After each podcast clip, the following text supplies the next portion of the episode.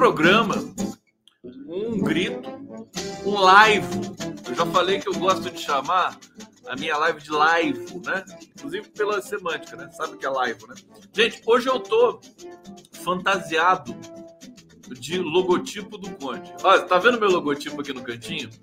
Podcast do Conde. Eu que fiz, viu? Tá? Eu virei designer também. É, convívio com o Carval, que é meu mentor intelectual. Alô, Carval! Beijo. Ó, vou botar meu logotipo aqui. A gente fica orgulhoso que é mostrar o filho, né?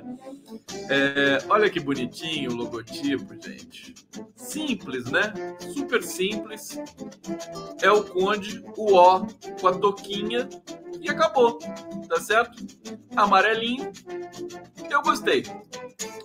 E hoje eu tava numa. Bom, saudações democráticas. Obrigado pela presença de vocês aqui na live. Já falaram para dentro? Já, já fizeram isso? Não. Quando a gente é criança, a gente faz isso, né? Eu, como continuo sendo criança, eu continuo fazendo isso, falando pra dentro. É, gente, eu, eu, passei a semana, os últimos dias e tal, na maior expectativa para estrear o meu programa hoje na TVT. Estreamos, foi super legal. Entrevistei a Márcia Tiburi. Márcia Tiburi tava sangue nos olhos. E eu estou disponibilizando esse programa de hoje no podcast do 247, no SoundCloud. Vou até colocar na tela aqui. Eu amo a linguagem do podcast e do rádio. Eu já trabalhei em rádio há muito tempo.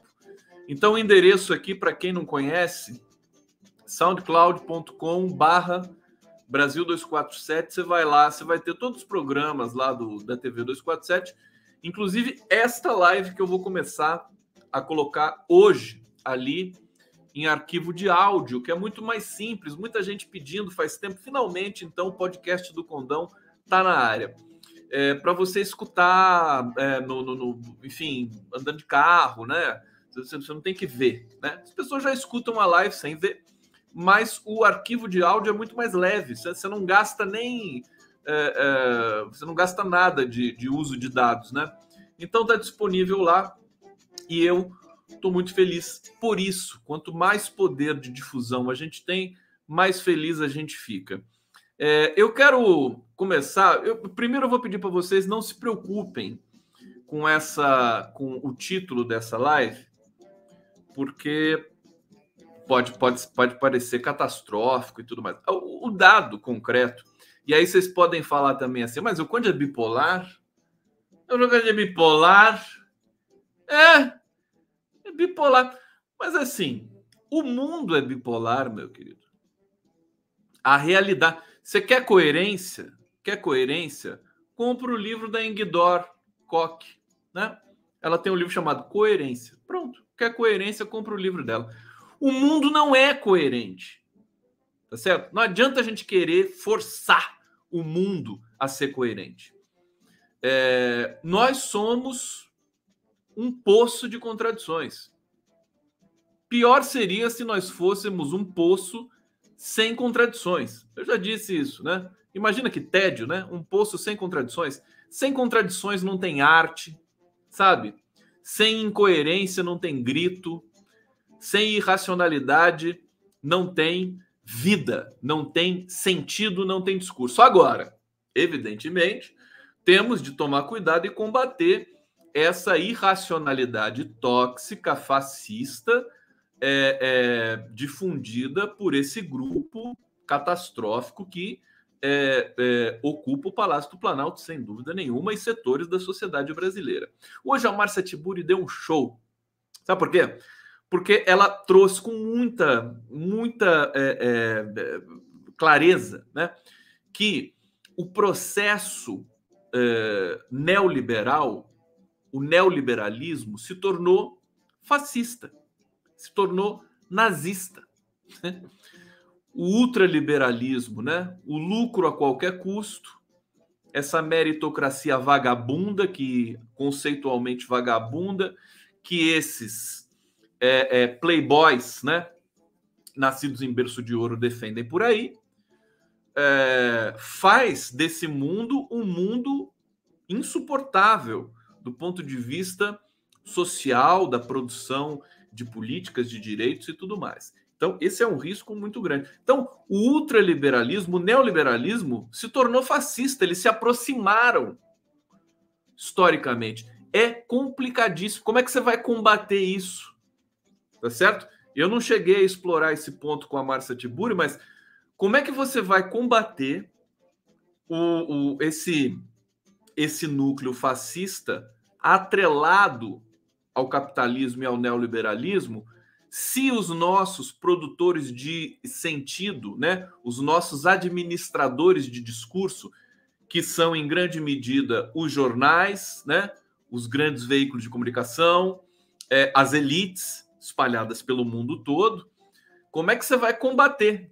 Vai ser muito difícil, né? Porque se mistura. Você pega as elites brasileiras é, que eram atreladas ao PSDB num passado recente, hoje elas estão com Bolsonaro. Elas se fascistizaram, né? Então esse é um desafio muito grande, é, é, desafio histórico, épico, que a gente precisa enfrentar. Vai precisar de muita filosofia, Vai precisar de muitas ciências humanas, muita tecnologia do discurso, muita linguística, muita psicanálise. A, a Marcia Tiburi fala muito em psicopoder. É isso que o Bolsonaro exerce no Brasil. E é uma coisa que não precisa de, não dá muito trabalho. Né? É só é, ele sabotar os processos de significação, né? dizendo coisas aterrorizantes para instaurar o um medo em todo mundo e assim se perpetuar nesse psicopoder, nesse jogo do psicopoder. O, os livros da Marcia Tiburi são muito interessantes sobre isso. Ela, ela escreveu, ela até perdeu a conta de quantos livros ela publicou, mas o Psicotecnoturbo Pop, acho que é esse o nome do último livro dela. É, agora não vou me lembrar, mas procurem, leiam. Ela tem o texto super né, é denso, mas é fluido, é, para vocês se interarem, para vocês sentirem, para poder perceber é, é, essa realidade de uma maneira mais consistente. Eu já vou para o bate-papo, mas antes eu quero, eu quero finalizar esse preâmbulo por vocês, porque hoje acho que tem, uma, tem um desafio a mais aqui nesse, nessa resenha que eu, que eu trago aqui para vocês. É, eu tive hoje a oportunidade de conversar com pessoas que é, autoridades, né, é, que estão ali instalados na ONU, a CEPAL, enfim, é, dos, dos, organismos multilaterais. Não foram muitas pessoas, mas enfim. É, e, e o que eu percebi ali, os relatos que eu recebi, são de que é, todo mundo está esperando um novo golpe no Brasil. Eles dão isso como certo. Eles podem estar tá errados, evidente, espero que estejam errados, tá certo? Mas me impressionou e por isso que eu estou trazendo esse dado aqui para vocês. Estou até correndo um certo risco, porque eu não posso é, revelar com quem eu conversei, tá certo? Que me pediram sigilo. Mas esse dado é impressionante. Muita gente na ONU, muita gente em outros organismos, dando, muitos acadêmicos, né, muitos analistas, eles acham que o Brasil vai ter um golpe. Eles estão dando isso como favas contadas, fato consumado. Eu fiquei impressionado com essa, com essa impressão. Agora, é compreensível. É compreensível. Por quê? O Brasil está em estado de golpe há bastante tempo há sete anos, né? desde 2015, até o golpe contra Dilma se concretizar em 2016, mas foi um ano de preparação ali daquele golpe. Aliás, um pouco mais até. Um pouco mais. Então, e, e, nós estamos nesse estado o tempo todo. A prisão do Lula, a, a, a, o golpe na Dilma, prisão do Lula, reforma trabalhista. O que, que um analista internacional vai pensar? Vai pensar que isso aqui é uma república de banana, entendeu? E que nessas próximas eleições é, vai ser dado o golpe facilmente. E a sociedade vai ficar chupando o dedo e observando. Veja, eu, eu disse recentemente que não tem mais espaço, que o ciclo do golpe se encerrou. E olha, hoje, uma previsão que eu fiz na sexta-feira se realizou. Vocês se lembram? Vocês estão aí? Vocês que estavam na sexta estão hoje. Deixa eu botar a música aqui pra vocês. Não, mas essa na hoje tá aqui na live do Conde.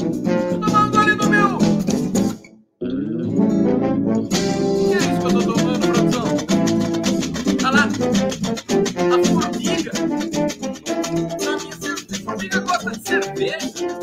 Pelo amor de Deus. Olha, eu não entendo as formigas. Eu tô convivendo com elas aqui. Eu quero, eu quero ver até onde elas vão certo? Já me mandaram receita. Ai, Conde, benze, passa água benta, bota cravo, né? Coloca vodka por aqui.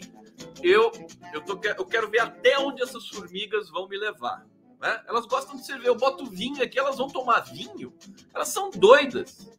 Você acreditar nisso? Bom,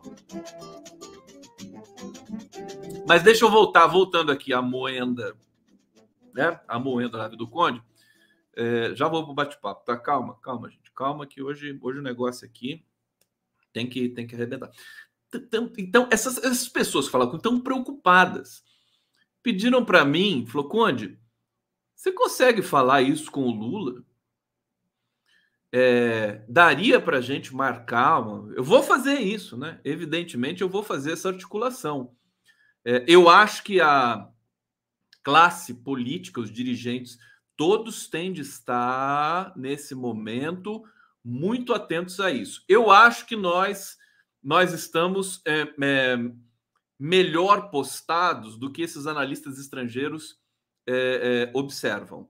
Mas nunca é demais lembrar. Bom, basta ver o que, que o Bolsonaro tem feito. Agora, vamos lembrar o que eu previ na sexta-feira que se realizou hoje. Né? Vocês lembram o que eu falei? Formiga é bom para vista, né? Obrigado. É, eu falei, se o Adriano Pires, eu estava dizendo da ação do TSE, do STF, como duas instituições que estavam minimamente colocando algum tipo de respeito na é, na ciranda da produção de democracia, essa democracia residual que a gente ainda consegue experimentar nesse momento no Brasil. Mas eu, eu disse assim, mas são espasmos, né? Eu só vou acreditar mesmo, só vou acreditar mesmo, por exemplo, se o Adriano Pires, esse consultor lobista, né, é, que foi indicado pelo Bolsonaro para a presidência da Petrobras, se ele não, se ele não assumir a Petrobras. Dito e feito. Tô ruim de previsão, né? Condão é ruim, né? Dito e feito, ele não ele não Todo mundo de boca aberta. Globo News de luto. CNN tá chorando. Jornal Nacional hoje só faltou levarem flores lá para o William Bonner, tá certo? Eles estão chocados. Por quê? E por que que o Adriano Pires não topou? Porque ele sabe que ele, né, sabe que é um governo fim de carreira, sabe que vai ser pressionado, sabe que, que ia ser pressionado pelo Bolsonaro para abaixar o preço do combustível. Ele é, o, Adriano Pires é meio bandido, né? presta consultoria para um monte de investidores que tiraram lucro fraudulento com é, ações da Petrobras, do, do, do, do, do fundo da Petros, né? Isso tudo foi dito hoje pelos jornais aí, né? Então, o Adriano falou: sai fora, eu não vou pegar isso aqui não. Eu achei que ia ser até mais difícil, mas ele saiu correndo. Isso, veja, eu quero celebrar isso com vocês. Um brinde, tá? Canal do Conde aqui celebrando. Vamos botar uma música aqui para celebrar? Deixa eu botar aqui, ó, ó, botar aqui para vocês. Segura, segura o Conde. Cadê, cadê você, música? Vem cá, vem cá, aqui, ó. Vou abrir e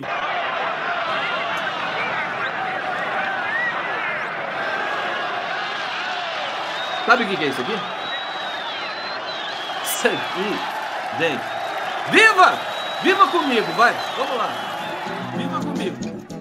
Isso aqui é o pessoal.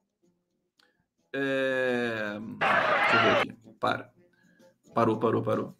Isso aqui é um, um, um comício do Lula. Comício não, uma, uma, uma fala do Lula em 1980 em Brasília. eu tenho eu tenho um vídeo aqui, vou colocar depois para vocês. É super legal. Ele tá com uma camisa toda invocada, você vê, fumando cigarro, né? Com uma cara assim de sabe e, e 50 mil pessoas esperando ele para falar. E quando ele começa a falar, todo mundo fica mudo. É sensacional essa imagem. Eu vou trazer aqui para vocês. Mas voltando. Posso voltar? Eu tô muito, tô muito chato hoje. Fala assim. Hoje. Hoje. O pessoal tá empolgado com o Lula aqui. Eu também tô. Calma, calma que a gente vai é, desembaraçar essa questão. É, bom, eu estava falando do, do Adriano Pires, né? Veja, isso é para a gente celebrar, né? Um, um, emissário do mercado não ter condições morais, técnicas, estruturais de assumir a Petrobras. Hoje, o Arthur Lira fez até uma piada de péssimo gosto, enfim, que revela o desespero deles. Mas o que, que eles querem para a Petrobras? Tem que botar um arcebispo na Petrobras. Arcebispo? Só se for da Igreja Católica, né? Bom, arcebispo só tem na Igreja Católica. Porque se botar, imagina botar o. Bota o. Como é que é o nome dele? Ex-ministro da Educação, Milton Ribeiro, né? Bota o Milton Ribeiro na Petrobras. O fato concreto é que é, a Petrobras não sobrevive com esses governos nazi neoliberais. São nazi liberais, né? É um misto de nazismo com neoliberalismo, como disse a Marcia Tiburi hoje. É, é incrível como as elites brasileiras têm fixação na Petrobras. Olha, na Globo News hoje, gente, eu vi uma apresentadora, eles estão todos ali, teleguiados, nenhum escapa do script. Eles estão dizendo hoje, ao vivo e a cores, na Globo News, que os preços do combo, dos combustíveis no Brasil estão defasados. Para Globo, tá certo? Para Globo, o combustível no Brasil está muito barato. É mole. É mole o que está acontecendo. E o dólar caiu hoje, hein? O dólar caiu a menor taxa desde o início da pandemia do Brasil. 4,60 o dólar. 4,60 os melhores analistas, aqueles que eu respeito como Nassif e outros economistas, dizem que é o efeito Alckmin. Aliás, amanhã Geraldo Alckmin oficializa junto com o PT a candidatura à vice-presidência da República. Amanhã o dólar vai cair mais ainda. Tá certo? Fiquem atentos. Amanhã daqui a pouco, né? Porque é, a gente já está próximo da meia-noite. Então, é, é, o, o, o, que está acontecendo, né? O, o fato do, do, Adriano Pires foi chocante ver todos os veículos de comunicação em uníssono é, é, reclamando, enfim, da, da, da, do fato de o Adriano Pires, que é um, é um emissário deles próprios, né, das elites e tudo mais, não assumir a Petrobras, e a fixação que eles têm na Petrobras. Gente, a Globo, a Rede Globo tem uma fixação na Petrobras. Eu não, eu, sinceramente, sinceramente, é por, por que, que eles têm tanta fixação na Petrobras?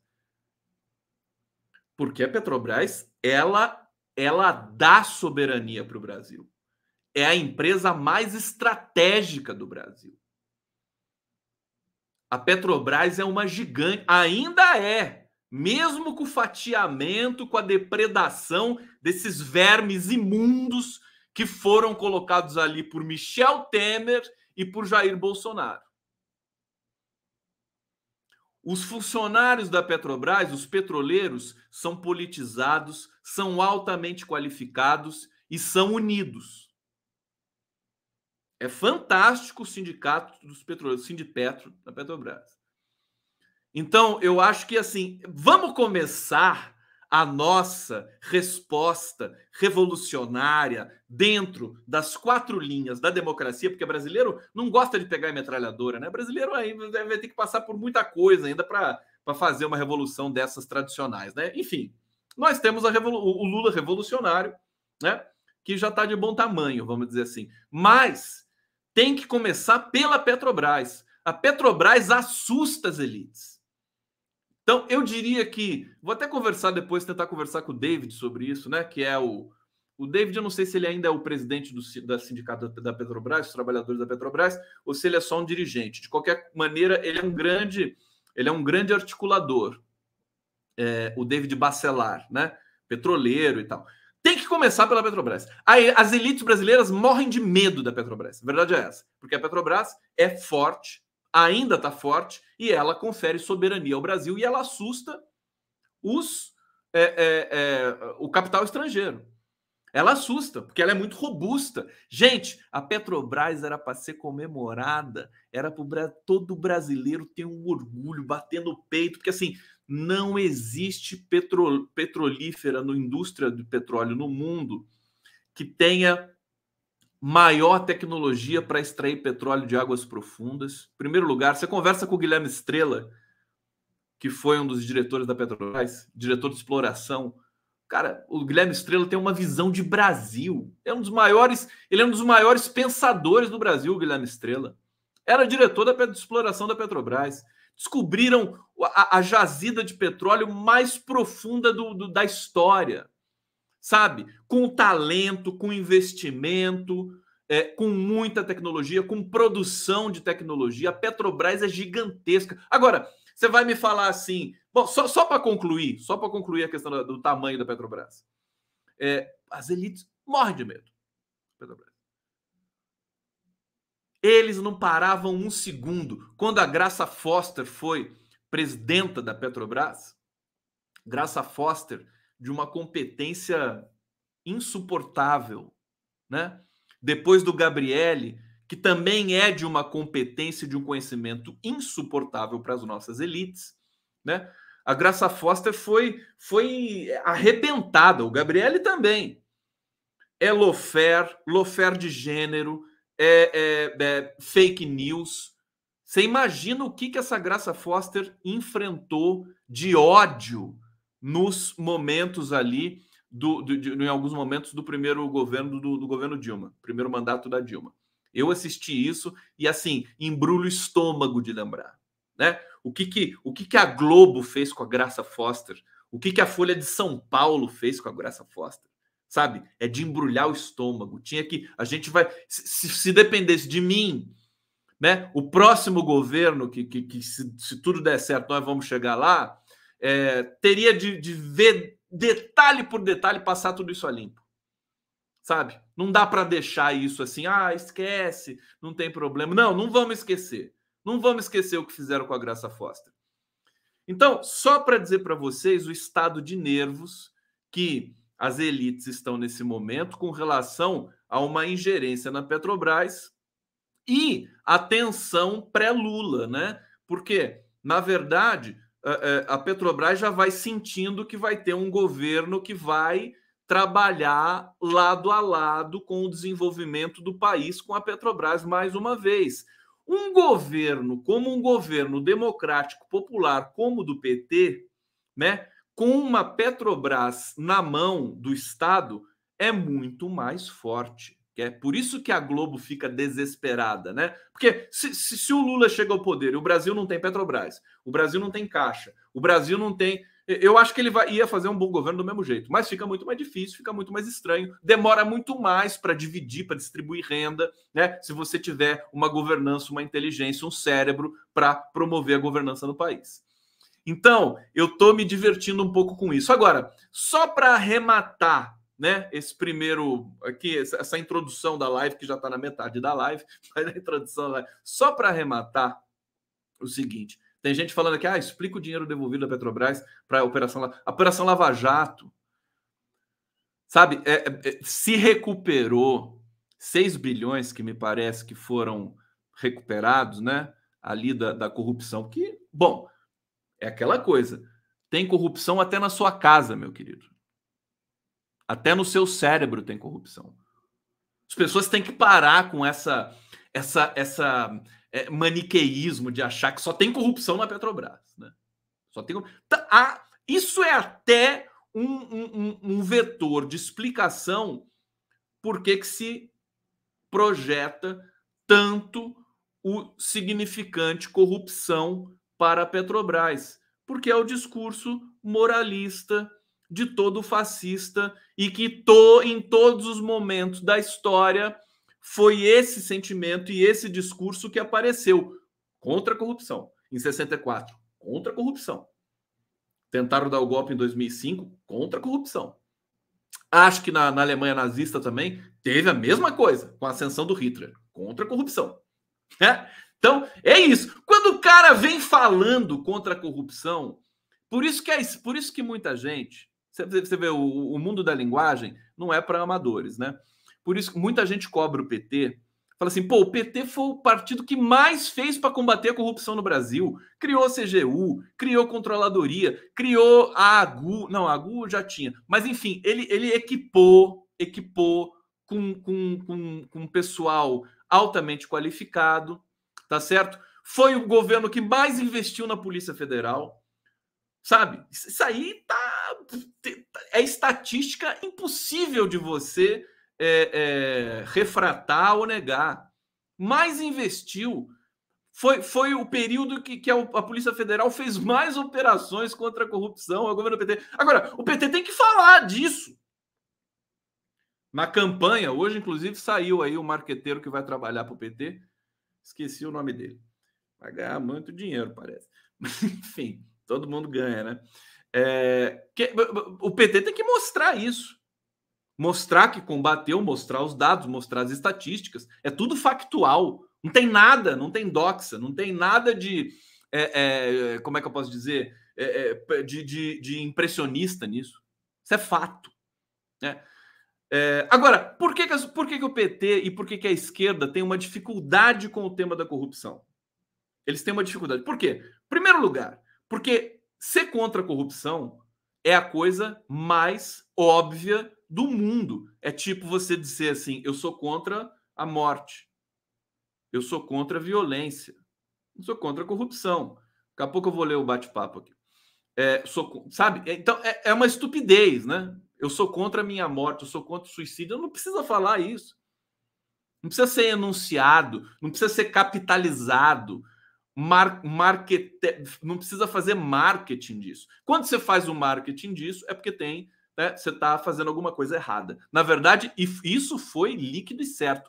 Todo mundo que saiu em 2015 para pedir o, o, o, golpe contra a Dilma, para pedir o impeachment contra a Dilma, o golpeachment, todos que saíram com aqueles cartazes contra a corrupção, camisa amarela, isso aqui e tal, tirando selfie com policial e tudo mais, todos, mas não falhava um, né? Todos foram pegos com fraudes os, os anos seguintes que iam se passando.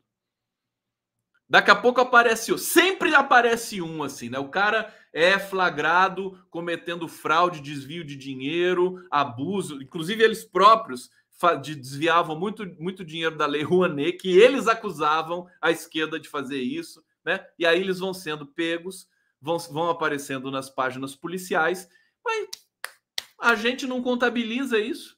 Tá difícil, tá todo mundo meio dopado, ainda todo mundo meio assustado ainda no Brasil.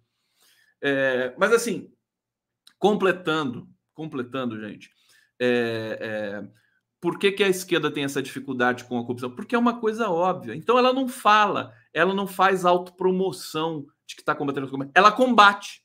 Né? Foi o que o governo Lula fez, o governo Dilma fez. Eles combateram a corrupção. Não ficaram fazendo propaganda. Entendeu? Aí deixou uma brecha aberta para a extrema-direita, como sempre, a mesma cantilena de todos os tempos atrás, contra o Getúlio, contra o Jango, contra Lula, contra Dilma, contra não sei quem na Europa. É assim. Não tem argumento, é corrupção. E, lembrando, se a Lava Jato recuperou 6 bilhões da Petrobras, o que a Lava Jato promoveu de prejuízo para o Brasil, tem até estudos, estudos consolidados já por baixo. Tem um estudo muito conservador de uma pesquisadora da USP, 124 bilhões. Agora, de prejuízo para o Brasil, com fim de emprego, com a, a, o ódio que foi espalhado na sociedade, com o desemprego. Outra coisa, deixa eu falar para vocês. Outra coisa, eu tô, hoje eu tô que nem a Marcia Tiburo, não tô parando, né? Vocês querem que eu pare um pouquinho? Eu, se eu parar, eu esqueço. Então deixa, deixa eu botar só um pouquinho de música aqui.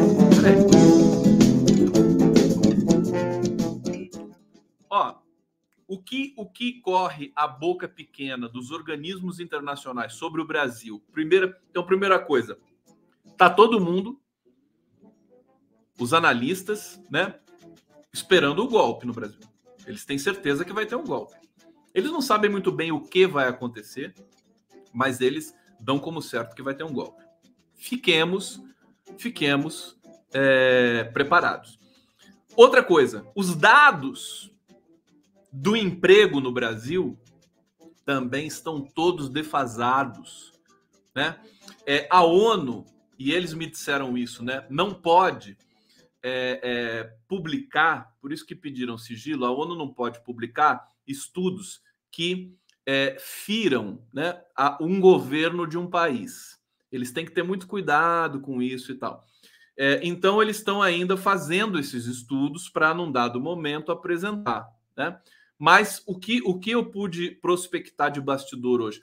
Da, os dados do emprego no Brasil estão totalmente defasados e os dados do da inflação também. Se fala em inflação de 10%, gente, 10%. Olha a gasolina, olha o combustível. E hoje eu ainda pude ter o desprazer de ver uma jornalista da Globo News dizendo que o preço do combustível atinge uma parcela muito específica da população brasileira. Olha o nível. Até eu, que não sou economista, sei. O preço do combustível afeta toda a cadeia produtiva de um país. Ela diz que afeta só uma classe Ela estava pensando nos caminhoneiros, né? Na classe média que vai de carro para a praia. Gente, é inacreditável. A desqualificação do nosso jornalismo é uma coisa impressionante. Impressionante. A gente vai bater nessa tecla, vai denunciar e vamos insistir. Um dia, quem sabe, o Brasil vai produzir um jornalismo de primeiro mundo. Não, primeiro mundo é, é chato falar isso, porque não existe mais essa diferença, né? Mas um jornalista, o jornalismo de primeiro mundo também é uma merda. Mas vamos fazer um jornalismo digno um dia, né? Um dia. Se eu fosse candidato a alguma coisa nesse, nessa, nessa terra de Deus, né? Eu falar assim: eu vou né, fazer produzir um jornalismo de qualidade nesse país, né? Investir nas faculdades, investir nas redações. O jornalista precisa ganhar mais. Eu acho que o jornalista ganha muito pouco. Como é que o jornalista aceita trabalhar até duas horas da manhã, sem nenhum tipo de garantia? sabe, do seu empregador, eu acho que precisa, precisa paralisar, entendeu? Fazer uma greve para ter qualidade de trabalho. Ainda a gente, a gente ainda vai fazer isso. Agora, gente, deixa eu só terminar esse, essa parte aqui que tá, tá é, é interessante. Então, os dados estão defasados. Hoje eu vi um dado, gente, sobre é, o, o desemprego no Brasil. Olha só, os dados estão falsos, mas é a única coisa que a gente tem. Única coisa. Então, eu vou pegar essa coisa, né? 81% dos desempregados há mais de dois anos são das classes D e E. Esse dado ele mostra o que fizeram com o Brasil e o racismo né, da no das nossas elites. Olha só, proporção aumentou 173% desde 2015. Diz estudo, desemprego de longo prazo compromete potencial de alta da economia. Está falando do desemprego aqui de longo prazo, as pessoas que ficam dois, três anos sem, sem conseguir emprego, né? Olha só, vou, vou ler para vocês trechos da matéria, porque isso é importante. Depois eu faço uma pausa aqui, eu vou para o bate-papo tal, e bota a vinheta. O último registro de emprego em carteira de Carolina Cristina dos Santos, de 30 anos, foi há quatro anos como promotora de vendas. Eu não vou passar nessa parte aqui humanizada, vou pular para os finalmente aqui. É, Deixa eu ver. Participação dos mais pobres no desemprego de longo prazo é superior à participação desses próprios domicílios na pirâmide social. 65,7% conforme a PNAD. É, e, e, e, o desemprego de longo prazo nas classes D e E, como eu disse, avançou 173%. Nas classes C, 86%. Na B, 53%. E preparem-se, na classe A, o desemprego caiu 37%. Então, vocês viram o que aconteceu com o Brasil? A população mais pobre, penalizada, sofrendo, passando fome, na fila do osso, e a população mais rica ascendeu e, e, e conseguiu se manter empregada. Sabe, e, e assim, para finalizar, nos governos Lula e Dilma, se, se, diz por aí toda hora, e eu concordo, né? As elites não suportaram ver é, os pobres pegando avião, os pobres comendo picanha, a classe trabalhadora indo na praia né, tomar o seu sol, comer sua farofa ali na praia. Eles não aguentaram ver, ver a filha da empregada passando na USP, ver a filha do, da, do jardineiro indo fazer pós-doutorado na Europa. Eles não suportaram ver isso. E agora eles veem os mais pobres ficando mais pobres, as pessoas indo morar nas ruas de São Paulo com a família inteira, e aí eles se sentem mais gente não é? As elites brancas, né? Agora elas podem respirar fundo, né? E dizer assim: eu sou melhor, né? Porque tá vendo toda a população trabalhadora brasileira sofrer. Não é é de doer, mas é isso. É exatamente isso. E esse tipo de sentimento ainda elege pessoas. Ainda vai eleger pessoas porque essas elites gostam de, de pisar em cima dos pobres, gostam de esmagar, né? Esmagar a, a classe trabalhadora pobre, o desempregado no Brasil. É isso, infelizmente. Bom, vamos lá. Obrigado pela presença de vocês aqui na live do Conde. Vamos para o bate-papo dessa live maravilhosa. Tá aqui André Amaral Luthier, Superchat. Mais uma vez pode acontecer como em 64. Um presidente que é a esperança e está na frente pode ser caçado. Aí depois o Ciro vai dar uma de Lacerda, que ao visitar o Jango jogou por ver o filho do, por ver o filho do Jango. Obrigado, André. Amaral Luthier. Tem mais aqui um superchat, Doricozinha, onde houve até publicação de críticas negativas sobre a aparência física da Graça Foster. Absurdo total, obviamente algo pensado, agora vemos. Eu sei que a Graça Foster hoje tá bem, né? Como o Almirante Otton também sofreu perseguição, é só você ver o Lula também, que sofreu um monte de perseguição.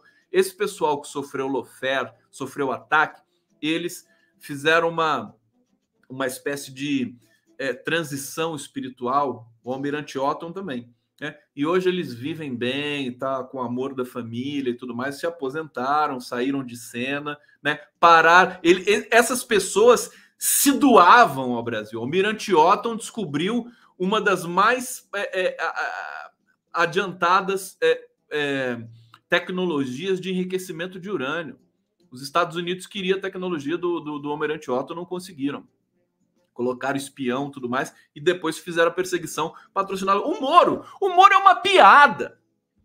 A gente está vendo o que, que o Moro fez no Podemos. Ah, eu vou. O, o Fernando Horta está na expectativa de falar sobre isso. Se filiou ao Podemos, saiu do Podemos, se filiou ao União Brasil, mentiu, voltou atrás. O Moro é isso. Sérgio Moro, sabe? Esse cara, o pior é que parece que ele não tem, ele não tem o chip, né? Ele não se toca que ele é um idiota, né? Ele continua acreditando que ele é uma pessoa importante, que ele é uma figura que vai chegar a algum lugar e fazer. O Moro vai para cadeia, cara. Não, acho que não tem jeito. O Brasil pode até sofrer um golpe, mas o Moro, esse não escapa. Até porque ele é muito fraco, né? Que advogado vai querer defender o Moro? Né? Nem os políticos querem chegar perto do Moro pessoal do União Brasil, todo mundo quer distância, o Moro está sempre sozinho. É uma coisa assim comovente. Bom, para o bate-papo aqui, deixa eu colocar aqui na. Olhando vocês, Manuel, Manuel Gonçalves da Silva, é, Francisco Foz, Moro não tem noção, cadeia para o Moro. É, deixa eu ver aqui, Fabrício Tavares, Wagner Pereira, Leandro Braz, Maria Angélica Coldibelli, obrigado pela presença de vocês aqui na live do Conde. Sacanearam o Otto demais aqui. O, Nogudan tá dizendo. Nogudan, Nogudan, grande Nogudan. Deixa eu ver o que, que tá rolando aqui. Vocês são, vocês não prestam também, né? Olha lá. Tem, tem, hoje tem uns, uns bolsominions aqui, eles saíram da toca, vieram de novo aqui prestigiar o Conde. Né? Obrigado, obrigado. Olha lá, tem um cara falando, Conde, você só fala merda. Fala, quem fala, quem fala coisa boa é o Bolsonaro, né? Esse é bom, né? Esse é bom. Esse é o cara. Bolsonaro.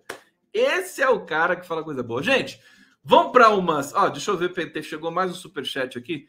Ver o André Amaral Lutia, ver o filho do Jango aprender espanhol antes do português. Se o Ciro assistisse o dia que durou 21 anos, pensava melhor. Aí não vai dar para chorar. Tem uma notícia do Ciro aqui hoje. Deixa eu adiantar isso então, é, para a gente já dar uma risada aqui com o Ciro Gomes. Ciro Gomes é muito engraçado, né? Ele é uma figura assim, né? Putz, o cara fica lá agonizando em praça pública. É brincadeira o Ciro que eu separei. Até, ele tá tão fraco que a notícia até sumiu aqui. Não tem, não tem mais notícia. Ciro Gomes não tem ninguém quer saber do Ciro Gomes. Não sei onde está a notícia do Ciro Gomes aqui, gente. Onde que tá? Sabe o que, que ele. Aqui, ó. Achei! Achei! Viva o Ciro! Achei o Ciro. Olha só isso aqui. Ciro critica Lula, Haddad, Boulos e Alckmin e lança ex-prefeito para governo de São Paulo. Elvis César. Conhece? Conhecem? Elvis César.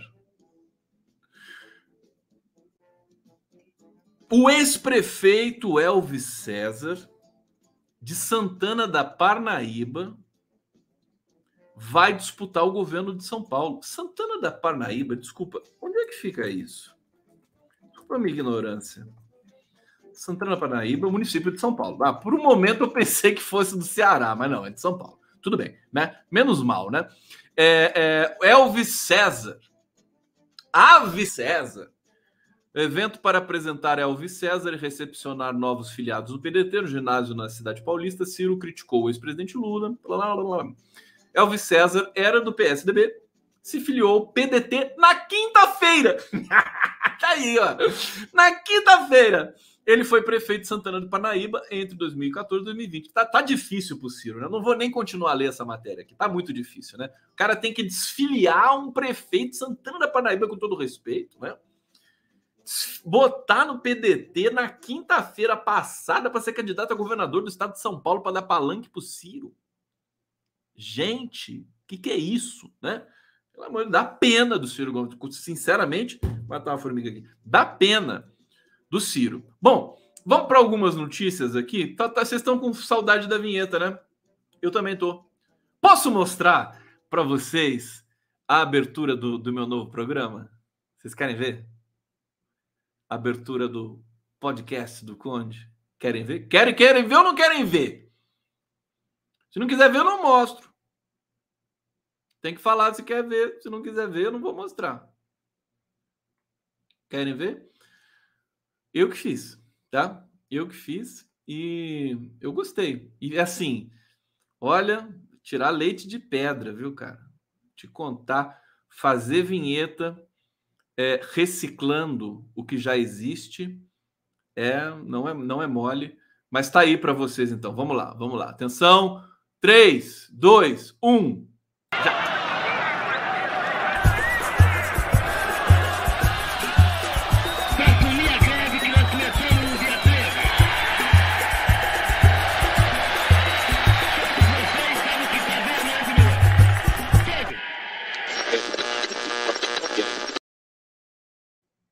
Aprovaram? Aprovaram? Ficou bonitinho, né? Eu quero agradecer o Sérgio Correia Sérgio Correia é o, o artista visual que fez é, esse conde que está aí, que vocês viram. Eu vou até colocar aqui, porque ele me sacaneou. Deixa eu pegar aqui o Sérgio Correia. Ele me sacaneou hoje, me mandou um conde, um, um conde novo aqui. Eu vou botar na tela para vocês. Vocês gostaram? Ele botou um conde vestido de conde. Fruta do Conde. Olha só isso, né? Olha o nível. O nível. Ô Sérgio Correia, obrigado, viu? Eu vou arrumar uma camiseta dessa e uma boina dessa para mim, e um gorro desse para mim. Ele botou o Conde, olha só, com a roupa modelo da fruta do Conde. É, eu quero agradecer o Sérgio Corrêa, ele fez esses, esse, esse design para mim que eu gostei muito, achei muito simpático, muito pregnante, né? E, e, e, viabilizou fazer essa vinheta meio pop art, meio, meio jornalística e tal. Olha, eu fiquei, passei o domingo o dia inteiro fazendo essa vinheta aqui. Estou feliz com o resultado e agradecer também o Patrick da Unloop, Unloop Vídeos. Uh, Unloop, olha só como é que é legal esse negócio. Eu, eu, eu como é que eu faço as minhas vinhetas, né? Só para vocês saberem.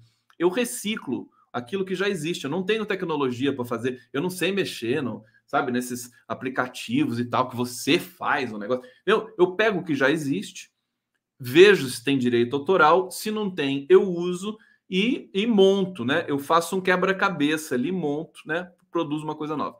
É uma reciclagem, vamos dizer assim. O, o, aí eu descobri nessa minha pesquisa, vou pesquisando, né? Descobri um vídeo lindo sobre Brasília, um, um clipe de quatro minutos sobre é, que a Unloop, Unloop fez é, da construção de Brasília.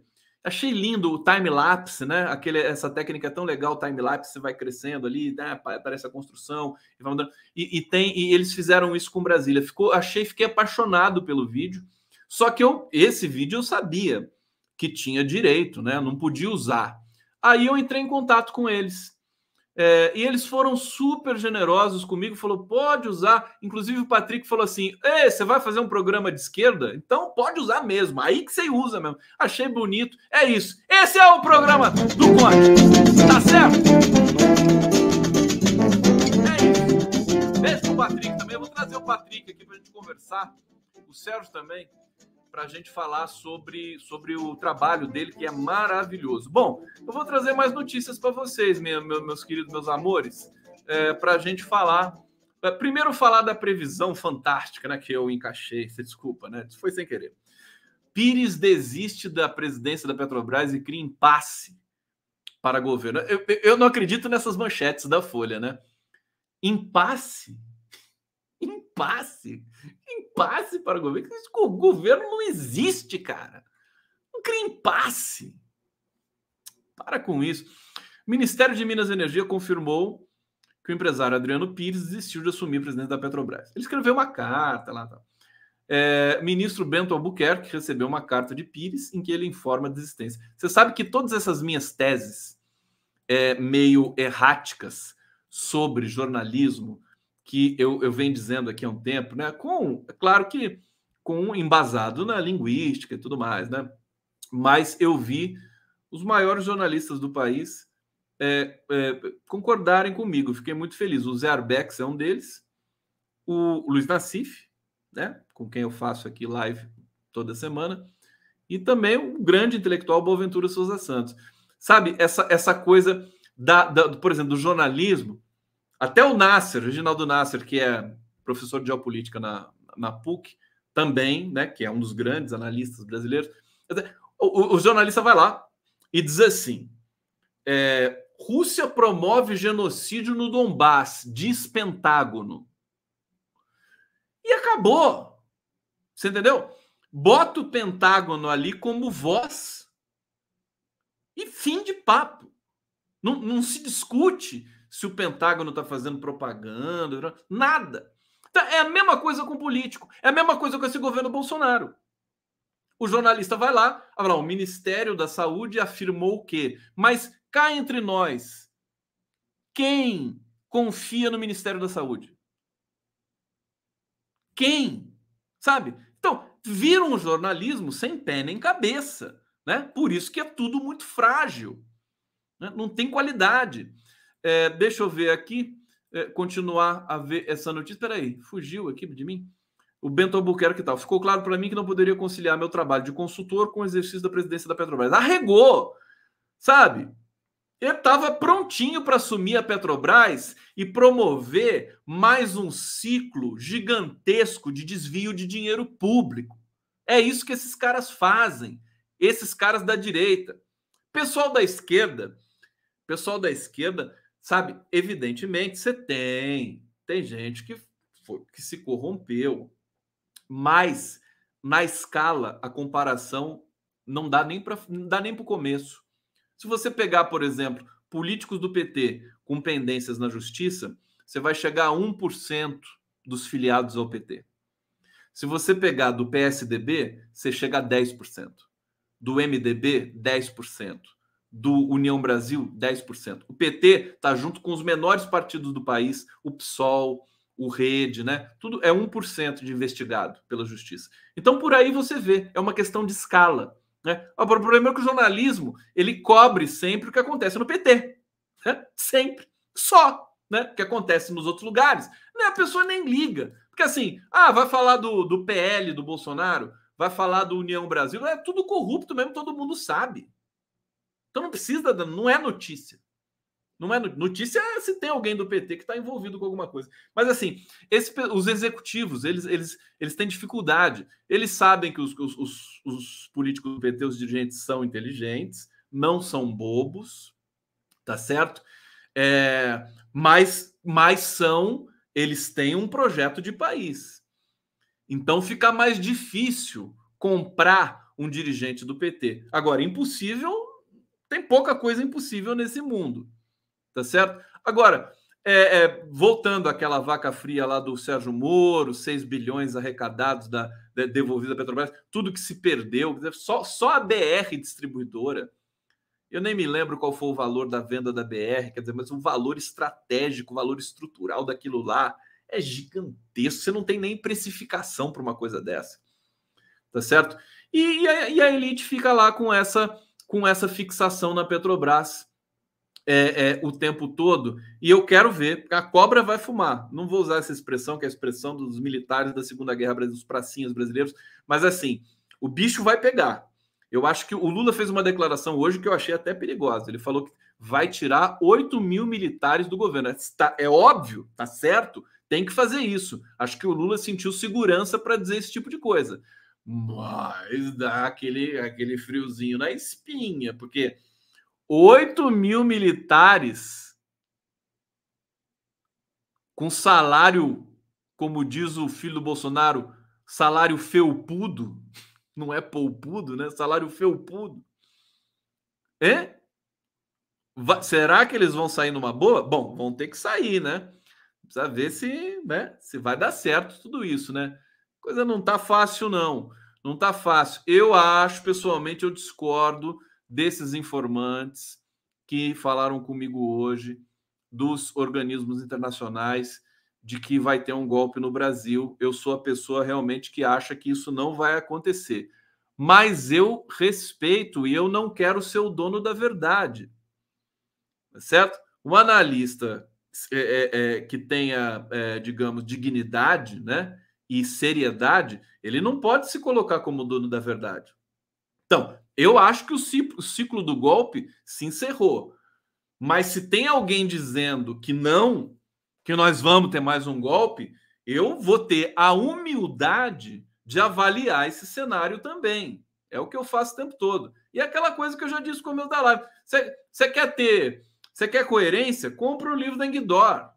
Entendeu? Enguidor Koch. Mais uma vez fazendo propaganda aqui pela editora Contexto. É maravilhoso. O tema de coerência textual na linguística é um dos mais gostosos, né? Anáfora, né? Estudar anáfora, catáfora, anaforização, referência, né? É uma delícia estudar isso.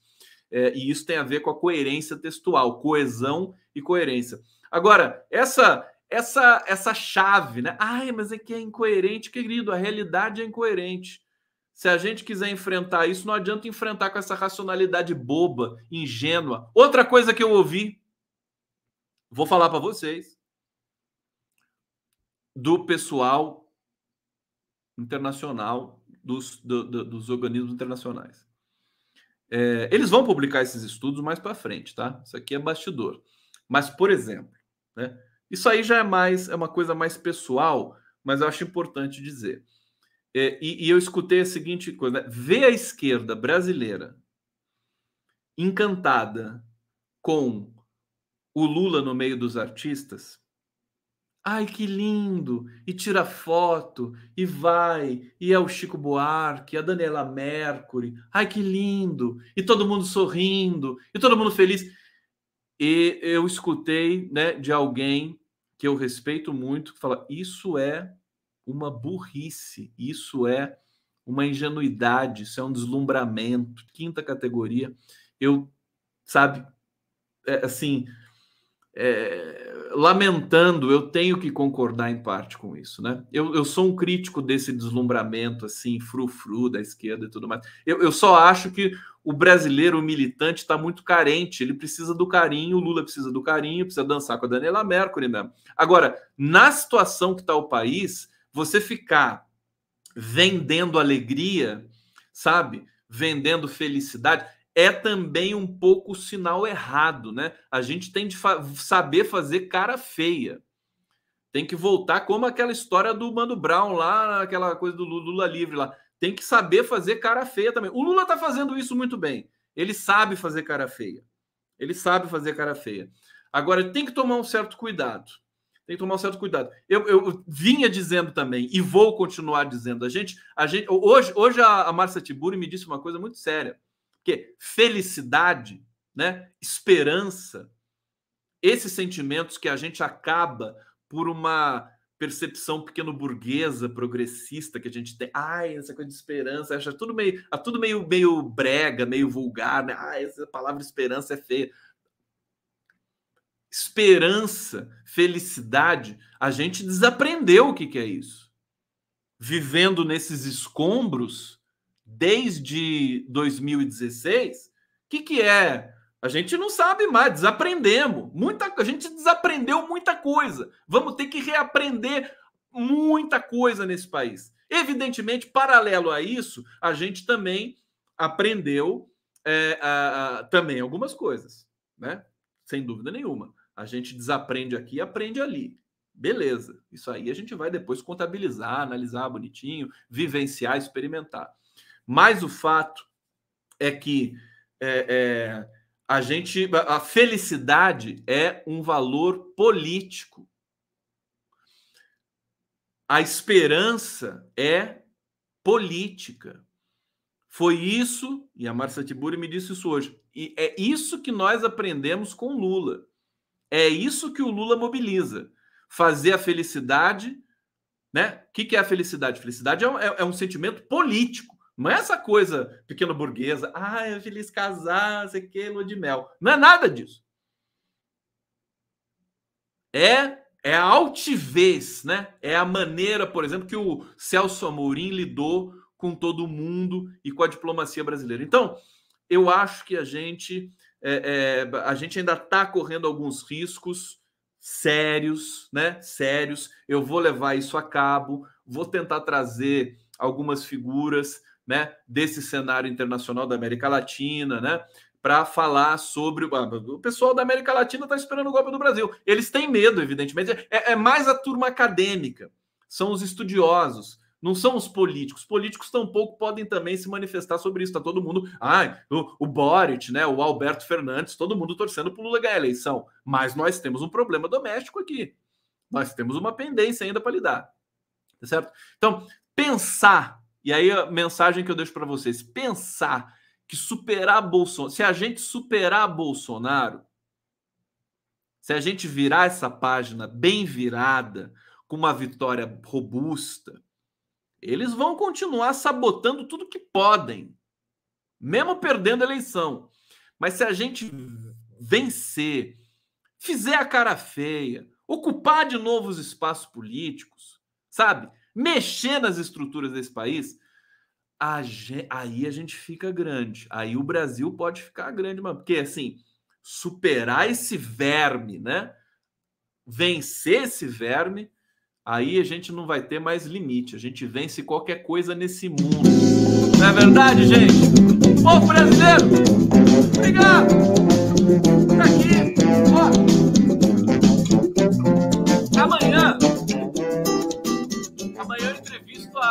deputada estadual Mônica Seixas.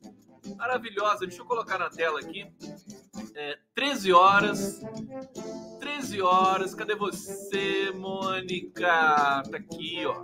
Deixa eu colocar ela na tela aqui. Vai, vai, vai, vai. 13 horas. Mônica Seixas mulheres negras presentes. Olha o meu privilégio, né? A Mônica Seixas é maravilhosa. É, e também amanhã, às 5 e meia, no podcast do Conde. Olha quem vai estar comigo. Márcia Cambeba. Olha o meu privilégio. Nessa live eu vou ter, nesse podcast eu vou ter o Álvaro de Azevedo Gonzaga como debatedor. É isso, gente. Beijo grande para vocês e até amanhã.